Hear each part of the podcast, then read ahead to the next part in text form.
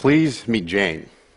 She has a high risk pregnancy, and in 24 weeks, she's on bed rest at the hospital, being monitored for her preterm contractions. She doesn't look the happiest.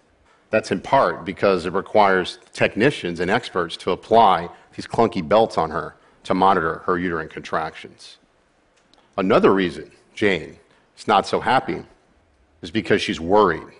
In particular, she's worried about what happens after her 10 day stay on bed rest at the hospital. What happens when she's home? If she were to give birth this early, it would be devastating. As an African American woman, she's twice as likely to have a premature birth or to have a stillbirth.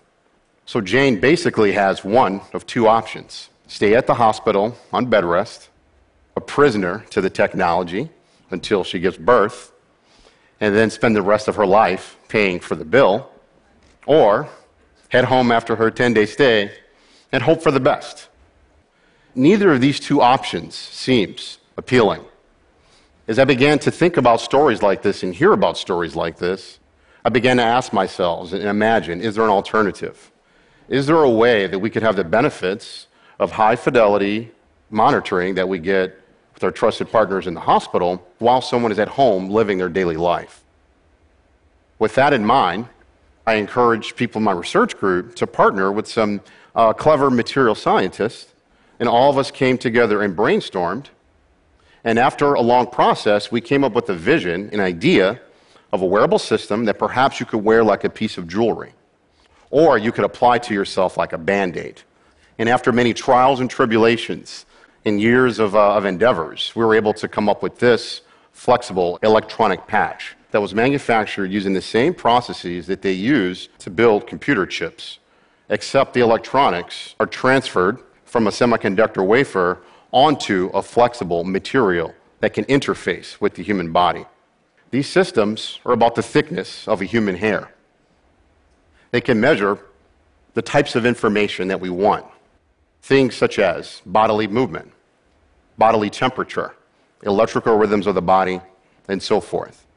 We can also engineer these systems so that they can integrate energy sources and can, have wireless transmission capabilities. So, as we began to, to build these types of systems, we began to test them on ourselves in our research group.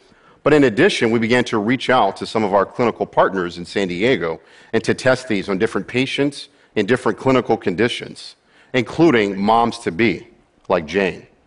Here is a picture of a pregnant woman in labor at our university hospital being monitored for her uterine contractions with the conventional belts. In addition, our flexible electronic patches are there. This picture demonstrates waveforms pertaining to the fetal heart rate, where the red corresponds to what was required with the conventional belts, and the blue corresponds to our estimates using our flexible electronic systems and our algorithms. At this moment, we gave ourselves a big mental high five. Some of the things that we had imagined were beginning to come to fruition, and we were actually seeing this in a clinical context. But there was still a problem.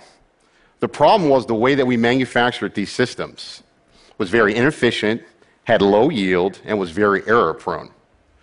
In addition, as we talked to some of the nurses in the hospital, they encouraged us to make sure that our electronics worked with typical medical adhesives that are used in a hospital. We had an epiphany and said, wait a minute, rather than just making them work with adhesives, let's integrate them into adhesives. And that could solve our manufacturing problem. This picture that you see here is our ability to embed these sensors inside of a piece of scotch tape by simply peeling it off of a wafer. Ongoing work in our research group allows us to, in addition, embed integrated circuits into these flexible adhesives to do things like amplifying signals, digitizing them, processing them, and encoding for wireless transmission. All this integrated into the same medical adhesives that are used in the hospital. So when we reached this point, we uh, had some other challenges from both an engineering as well as a usability perspective to make sure that we could make it used practically.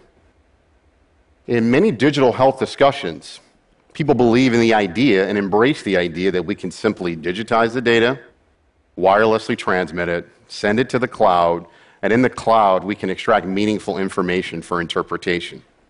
And indeed, you can do all of that if you're not worried about some of the energy challenges. Think about Jane for a moment. She doesn't live in Palo Alto, nor does she live in Beverly Hills. And what that means is that we have to be mindful about her data plan and how much it would cost for her to be sending out a continuous stream of data. There's another challenge that not everyone in the medical profession is comfortable talking about, and that is that Jane does not have the most trust in the medical establishment. She, people like her, her ancestors, have not had the best experiences at the hands of doctors, in the hospital, or insurance companies. That means that we have to be mindful of questions of privacy. Jane might not feel that happy about all that data being processed into the cloud. Jane cannot be fooled. She reads the news. She knows that if the federal government can be hacked, if the Fortune 500 can be hacked, so can her doctor. And so, with that in mind, we had an epiphany. We cannot outsmart all the hackers in the world, but perhaps we can present them a smaller target. What if we could actually, rather than have those algorithms that do data interpretation run in the cloud, what if we have those algorithms run on those small integrated circuits embedded into those adhesives? And so when we integrate these things together, what this means is that now we can think about the future where someone like Jane can still go about living her normal da- daily life. She can be monitored. It can be done in a way where she doesn't have to get another job to pay her data plan. And we can also address some of her concerns about privacy. So at this point, we're feeling very good about ourselves. We've accomplished this. We've begun to address some of these questions about privacy. And we feel like uh, pretty much the, the chapter is closed now everyone lived happily ever after, right? Well, well, not so fast. One of the things that we have to remember, as I mentioned earlier, is that Jane does not have the most trust in the medical establishment. We have to remember that there are increasing and widening health disparities, and there's uh, inequity in terms of proper care management.